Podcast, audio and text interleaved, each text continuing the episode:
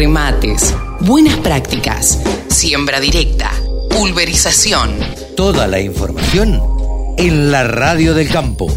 Sin dudas, uno de los temas de la semana fue el caso de influenza aviar en algunas granjas comerciales de Río Negro y la autosuspensión de las exportaciones aviares. Al respecto, Rodolfo Acerbi, el vicepresidente del SENASA, decía lo siguiente. La evolución de la enfermedad influenza aviar altamente patógena en los tres escenarios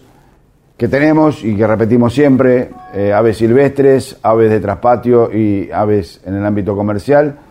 Está ocurriendo lo que le ha pasado al resto de los países. Estamos trabajando para seguir teniendo circunscripta la enfermedad en el ámbito silvestre, en el ámbito de traspatio, y seguimos haciendo las mismas recomendaciones de que las aves de traspatio estén encerradas y guardadas para que no tomen contacto, porque nos genera la muerte de los animales, nos genera todo un trabajo de vigilancia de casi 10 kilómetros alrededor de ese campo, de esa granja que tiene la enfermedad, y particularmente también en el ámbito comercial eh, la llegada en el ámbito comercial como ha ocurrido recientemente ya tiene una consecuencia mayor en el comercio internacional porque hemos perdido momentáneamente el estatus de influenza aviar altamente patógeno país libre.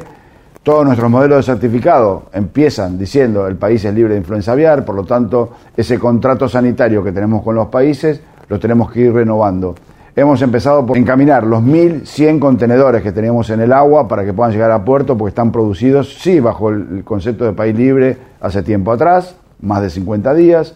Eh, tenemos en, en, puerto eh, ya con, consolidado y aduanado muchas cargas con distintos países, estamos charlando ese tipo de cuestiones, hemos decidido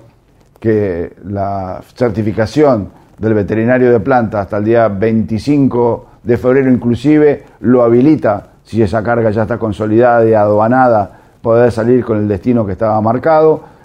Estamos teniendo negociaciones con Japón, estamos teniendo trabajo con Chile, que también es un mercado muy atractivo.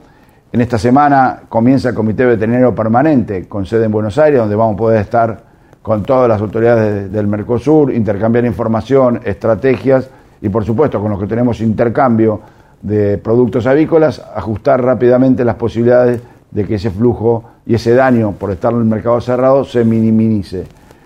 El gran mercado es el mercado chino, eh, es un mercado que vamos a tener contacto a través de la Cancillería, con quien hemos hecho una gran reunión, todos juntos, sentados, explicándole para que todos estén sabiendo lo que significa la influenza aviar,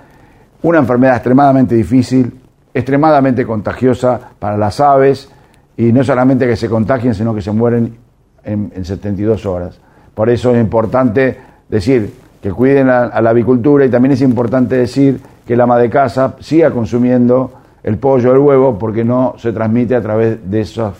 elementos. Estamos dando la certeza y que continúe que no hay ningún tipo de inconveniente porque está demostrado que ese problema no existe. Eh, por lo tanto, insistimos que estamos en una semana con dos frentes abiertos, toda la parte de sanidad animal trabajando en aislar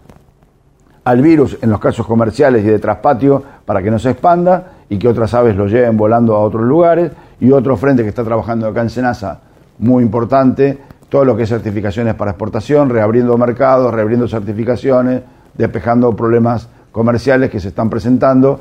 y avisándole al sector que lamentablemente por un periodo de entre tres meses y seis meses no vamos a volver a llegar al, al 100% del, día de comercialización, porque esto es renegociar permanentemente con todos los mercados nuevamente. Todo el esfuerzo está dado, toda la gente está trabajando sin pausa y a buen ritmo. Esperemos que esto sea un mal recuerdo. Todas las voces, todas las opiniones. La radiodelcampo.com